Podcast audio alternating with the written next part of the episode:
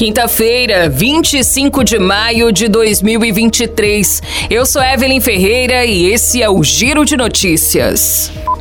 O projeto que estabelece novo arcabouço fiscal foi aprovado na Câmara dos Deputados nesta quarta-feira e segue para o Senado.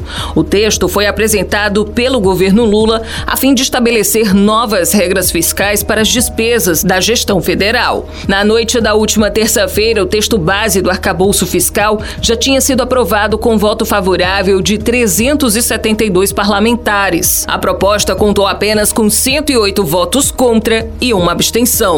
Porém, ainda era preciso analisar os destaques e as sugestões de alteração na proposta.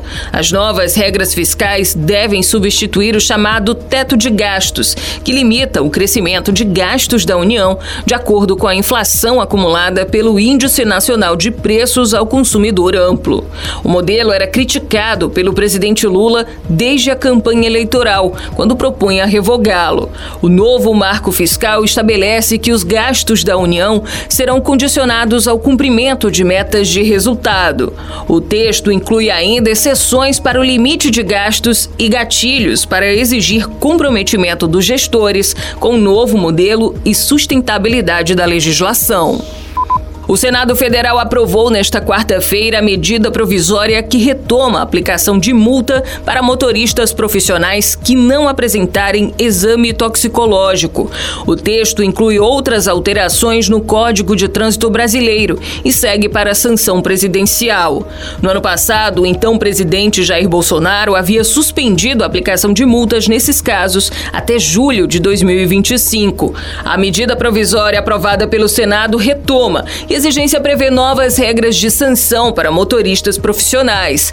Os condutores com carteira nacional de habilitação das categorias C, D e E devem apresentar exame toxicológico com resultado negativo para renovar o documento. Caso o motorista profissional dirija com a CNH vencida, estará sujeito a multa de cinco vezes o valor base se dirigir veículo sem a devida renovação.